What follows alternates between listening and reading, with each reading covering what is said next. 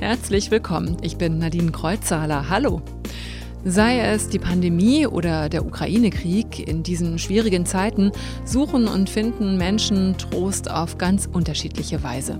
Im Café der Unsichtbaren, dem neuen Roman von Judith Kuckert, wählen sie die Nummer der Telefonseelsorge.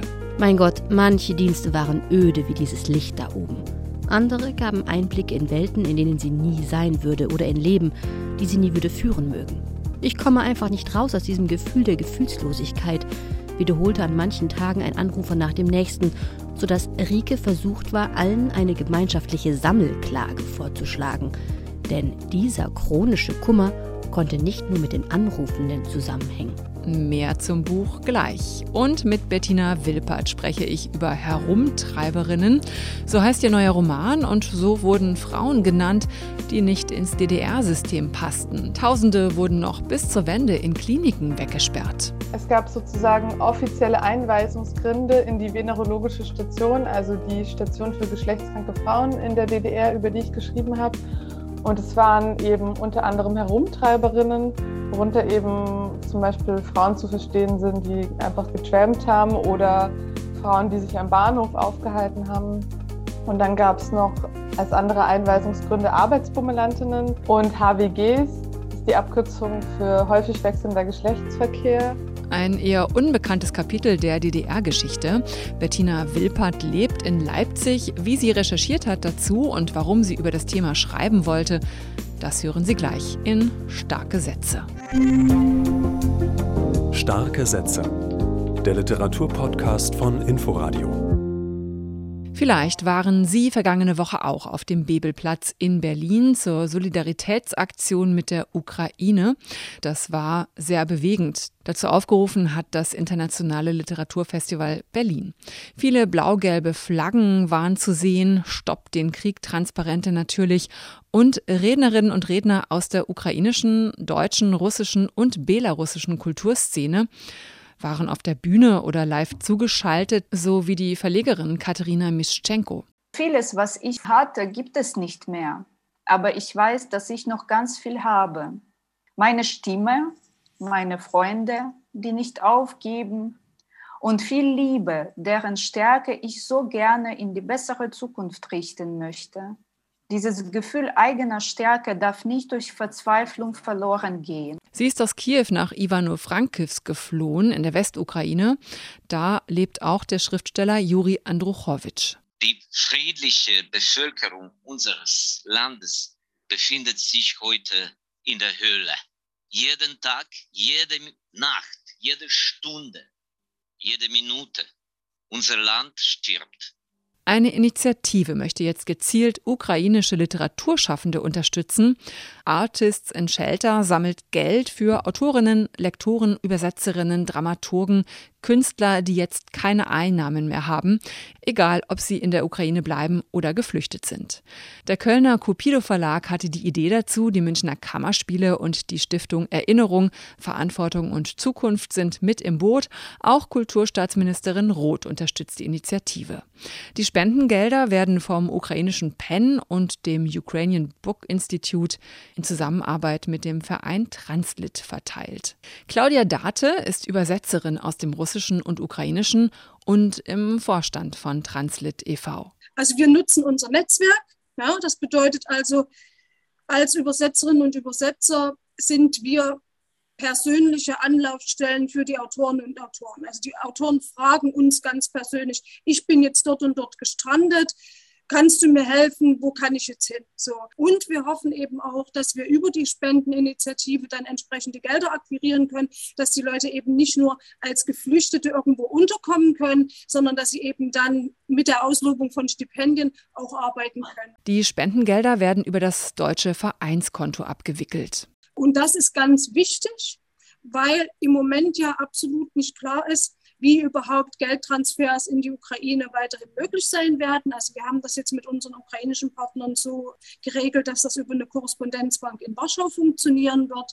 Aber Es ist also nicht möglich, sozusagen ohne einen zwischengeschalteten deutschen Partner sofort in die Ukraine zu spenden. Claudia Date übersetzt Literatur aus dem Ukrainischen, zum Beispiel von Tanja Maljarczuk und Serhai Schadan.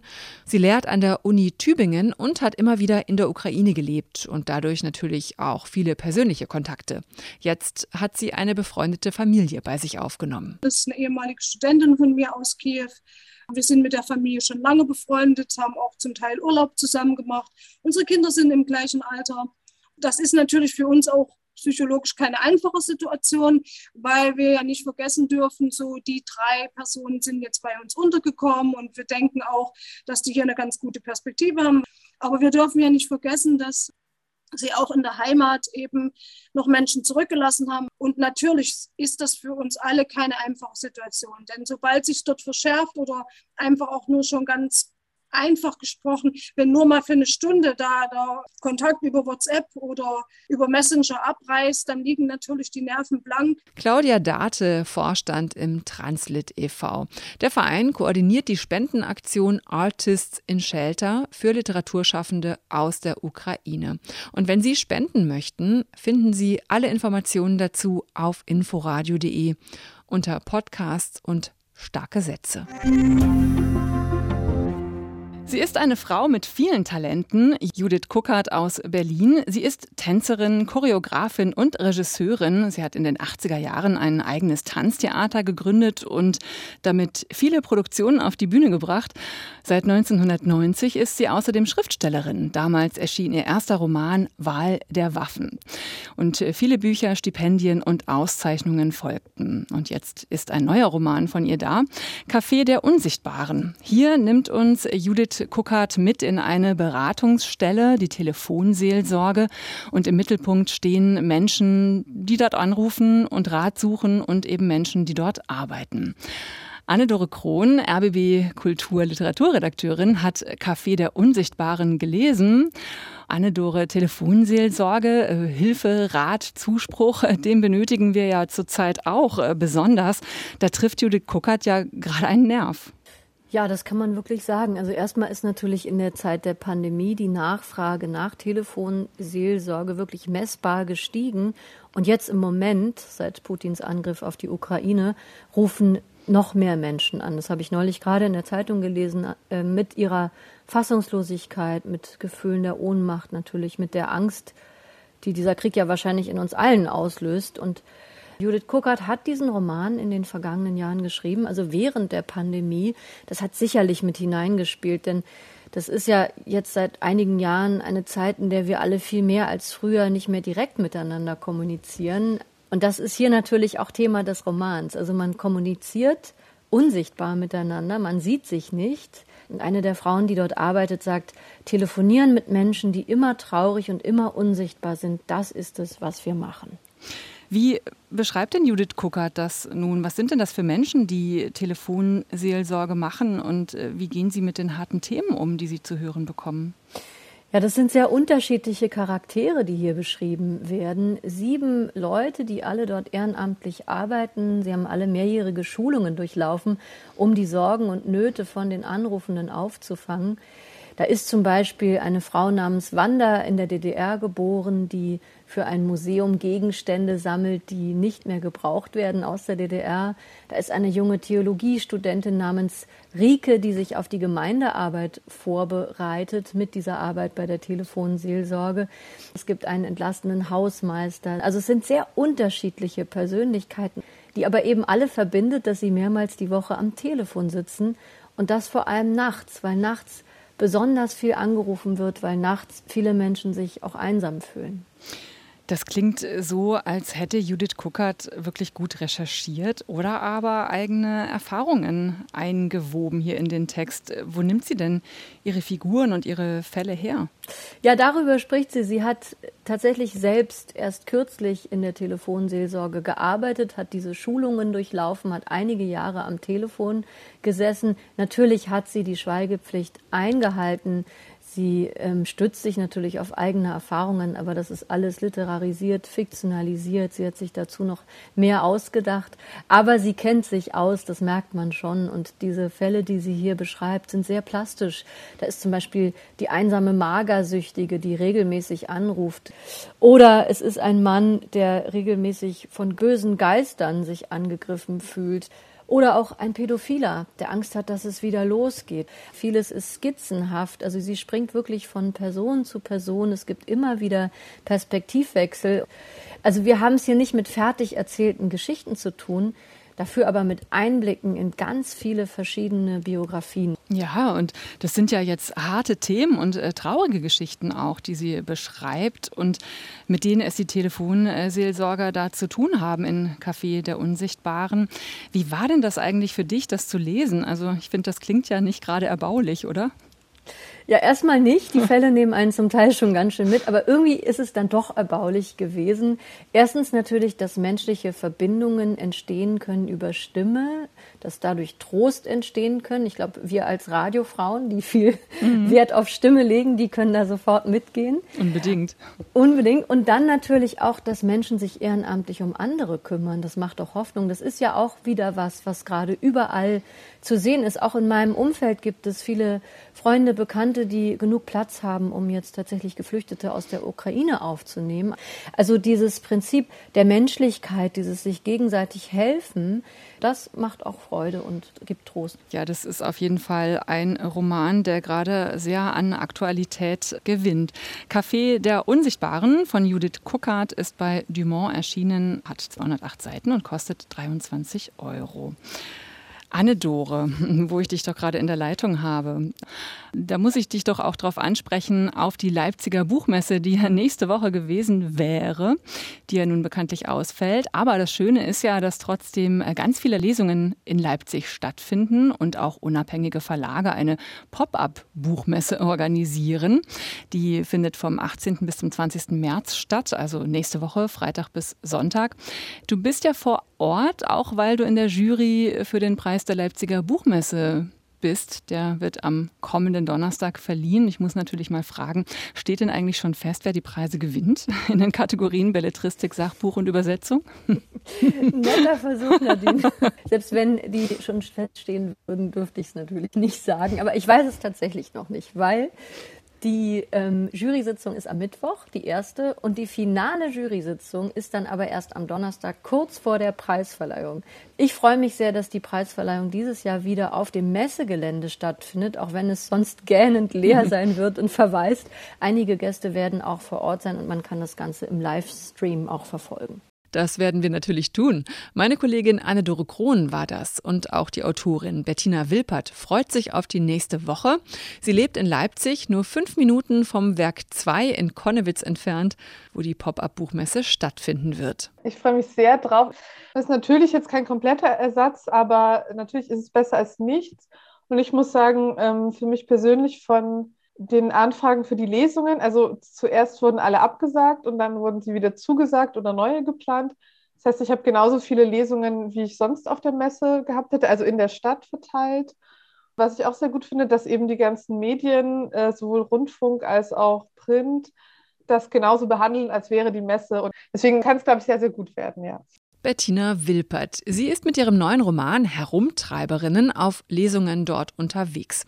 Darin packt sie ein eher unbekanntes Kapitel der DDR-Geschichte an. Herumtreiberinnen, äh, so wurden Frauen genannt, die nicht ins System passten. Sexarbeiterinnen, Tramperinnen oder einfach Frauen, die ihre Sexualität frei auslebten. Wilpert erzählt von einem Haus in Leipzig. Früher war es ein NS-Gefängnis, dann eine geschlossene Abteilung für Frauen mit angeblich Geschlechtskrankheiten, heute eine Geflüchtetenunterkunft. Das Haus ist das verbindende Element im Roman der von drei Frauen auf drei Zeitebenen erzählt.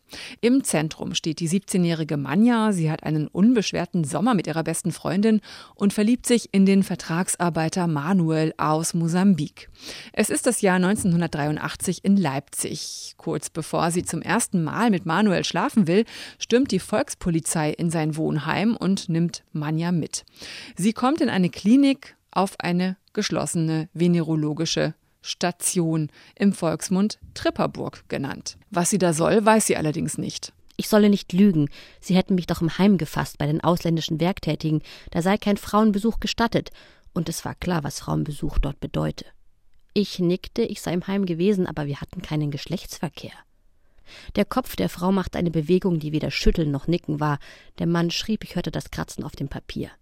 Die Tripperburg heiße nicht umsonst Tripperburg, sagte sie. Der Mann nickte. Ich stehe unter Verdacht, eine Geschlechtskrankheit zu haben. Man würde mich gleich untersuchen auf Gonorrhoe und Streptokokken und so weiter. Alles, was solche wie ich eben hätten. Ein Auszug aus Herumtreiberinnen war das. Ja, was waren das eigentlich für Stationen in diesen Kliniken? habe ich Bettina Wilpert gefragt. Das waren Stationen, die es in der ganzen DDR gab, also in allen größeren Städten, also Leipzig, Halle, Rostock, Berlin, Dort wurden unter dem Vorwand, dass eben die Frauen Geschlechtskrankheiten hätten, wurden die Frauen zwangseingewiesen und zwangsbehandelt. Und anfangs war das auch noch so nach dem Zweiten Weltkrieg, dass es da tatsächlich in, in komplett besetzten alliierten Zonen einfach Probleme mit äh, Geschlechtskrankheiten gab und es sehr viel Syphilis gab. Und da waren die Frauen, die eingewiesen wurden, größtenteils wirklich noch krank. Aber in der Statistik sieht man sozusagen irgendwann gerade Anfang der 80er waren die meisten Frauen eben nicht mehr krank, sondern das war einfach ein politischer Vorwand, um Frauen zu internieren ohne Gerichtsprozess, weil die eben, wie im Roman beschrieben, einfach auch teilweise von der Straße weggefangen wurden und da eingesperrt wurden. Also man kann sagen, diese Frauen wurden äh, weggeschlossen, weil sie einfach auch nicht der Norm entsprachen. Sie haben ein Leben geführt, was so nicht in das sozialistische Idealbild passte. Ja, genau, das beschreibt es ganz gut. Und teilweise gibt es aber auch Quellen, dass sozusagen, das kommt auch einmal im Roman vor, das genutzt wurde, um in der Zeit die Wohnung zu verwanzen oder sowas. Also schon auch politische Frauen wurden schon auch eingesperrt, aber eben auch äh, Sexarbeit war ja auch illegal in der DDR. Oder eben einfach nur promiskuitive Frauen, ja. Und Sie beschreiben ja dann in dem Roman, also wir erfahren, welch täglicher Gewalt diese Frauen ausgesetzt waren, auch Demütigungen und äh, Schikanen in diesen Einrichtungen. Gleichzeitig erzählen Sie die Geschichte zweier anderer Frauen auf anderen Zeitebenen. Da ist einmal Lilo, die zur Zeit des Nationalsozialismus ihrem Vater im kommunistischen äh, Widerstand hilft und dann eben im Gefängnis landet, im selben Gebäude, wo eben später dann die sogenannte Tripperburg in der DDR untergebracht ist. Und im Jahr 2016 treffen wir Robin. Das Haus ist inzwischen ein Heim für Geflüchtete. Sie arbeitet hier und findet dann alte Patientinnenakten im Keller des Gebäudes. Das Haus ist im Roman in der Leipziger Lerchenstraße angesiedelt, und ist sozusagen das verbindende Element ja zwischen den drei Frauen, die sie vorstellen. Jetzt hat das Gebäude ja ein reales Vorbild, die Riebeckstraße 63. Wie haben Sie denn recherchiert und warum heißt die Straße im Roman anders? Ja, recherchiert habe ich also ganz klassisch einfach erstmal alles, auch wissenschaftliche Literatur dazu gelesen, was es gab.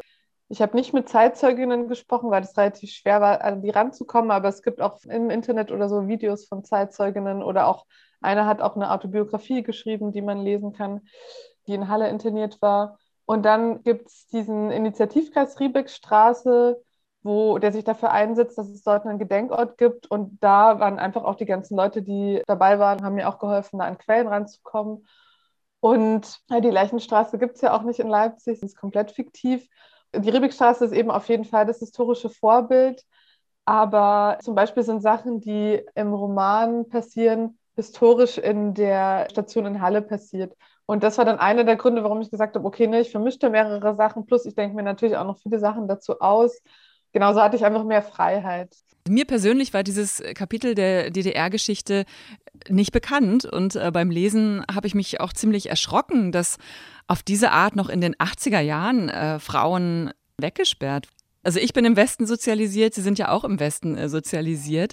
Sie sind in Altötting oder bei Altötting in Bayern aufgewachsen, leben aber seit Jahren in Leipzig. Hm, was hat Sie denn veranlasst, darüber zu schreiben? Ja, das kann ich gar nicht so einfach beantworten. Also, und ich habe ja auch davor in Potsdam studiert und da hatte ich, als ich da hingezogen bin mit 20 oder so, so einen, ja, vielleicht Schlüsselmoment, als ich im Zug saß waren da so auch so zwei Frauen in meinem Alter, die neben mir saßen und dann hat die eine die andere gefragt, hey du, waren deine Eltern eigentlich bei der Stasi? Und dann habe ich auf einmal so gemerkt, ah Moment, Also für mich war das immer so wie nur was aus dem Geschichtsunterricht, aber nichts, was mit meinem Leben zu tun hatte, weil das eben im Westen auch so relativ ignorant, finde ich, behandelt wird. Und das Leben sich sozusagen nach 89 für die Leute im Westen einfach nicht groß verändert hat und es sie irgendwie eben auch nicht so interessiert hat. Und ich finde schon, wenn man auch in Ostdeutschland lebt, habe ich dann da auch irgendwie eine Verantwortung oder es war mir eben wichtig, mich dann auch mit der Geschichte auseinanderzusetzen. Und das war schon eine meiner Hauptmotivationen. Jetzt ist ja, finde ich, das verbindende Element in dem Roman, also unter den äh, drei Protagonistinnen, nicht nur das Gebäude, sondern es ist auch der Blick auf die Frauen äh, durch die Gesellschaft, auch der Umgang mit, mit Frauen, die einfach nur ihren Weg gehen wollen, aber in den unterschiedlichen Zeiten eben nicht dürfen weil sie die Gesellschaft nicht lässt? Weil, wie würden Sie das ausdrücken? Genau, das hat mich dann eben auch interessiert oder würde auch sagen, stellenweise ist der Roman so ein bisschen auch so Coming-of-Age-Roman. Und dann hatte ich ja auch beim Nationalsozialismus das Problem, ich bin auch sozusagen dritte TäterInnen-Generation. Ich schreibe jetzt nicht über die jüdischen Zwangsarbeiter in, in der Riebeckstraße, weil das steht mir nicht zu. Aber ich kann schon über junge Frauen schreiben und kann mich da auch im Nationalsozialismus in eine junge Frau, denke ich, reinversetzen. Und für mich war eben auch diese Gedankenspielerei interessant. Wie wäre das denn für mich eigentlich gewesen, wenn ich in der DDR aufgewachsen wäre und dann jetzt das Leben geführt habe, das ich heute führe, was eben so sehr frei ist. Das ist natürlich ein interessantes Gedankenspiel, ja. Bettina Wilpert, ihr neuer Roman Herumtreiberinnen hat 266 Seiten, kostet 25 Euro und ist im Verbrecherverlag erschienen. Und natürlich wird der Ukraine-Krieg auch nächste Woche in Leipzig auf den vielen Lesungen und der Pop-up-Buchmesse eine Rolle spielen. Im Deutschen Literaturinstitut Leipzig gibt es am Donnerstag den Abend für ukrainische Literatur. Viele Autorinnen und Autoren aus der Ukraine sind zu Gast und das Festival Weiter lesen guckt auch nach Finnland, das seit dem Beginn des Krieges verstärkt über einen NATO-Beitritt nachdenkt. Das verspricht spannend zu werden. Und mehr aus Leipzig gibt's dann nächste Woche in den starken Sätzen. Den ersten letzten Satz gibt's heute aus Automaton von Berit Glanz. Am Mittwoch feiert sie damit Buchpremiere im Pfefferberg in Berlin-Prenzlauer Berg. Und so geht er, der erste Satz. Einmal träumte sie, dass sie eine schwimmende Jägerin sei. Ich bin Nadine Kreuzhaler. Tschüss, bis nächste Woche. Bleiben Sie stark. Starke Sätze. Der Literaturpodcast von Inforadio. Wir lieben das Warum.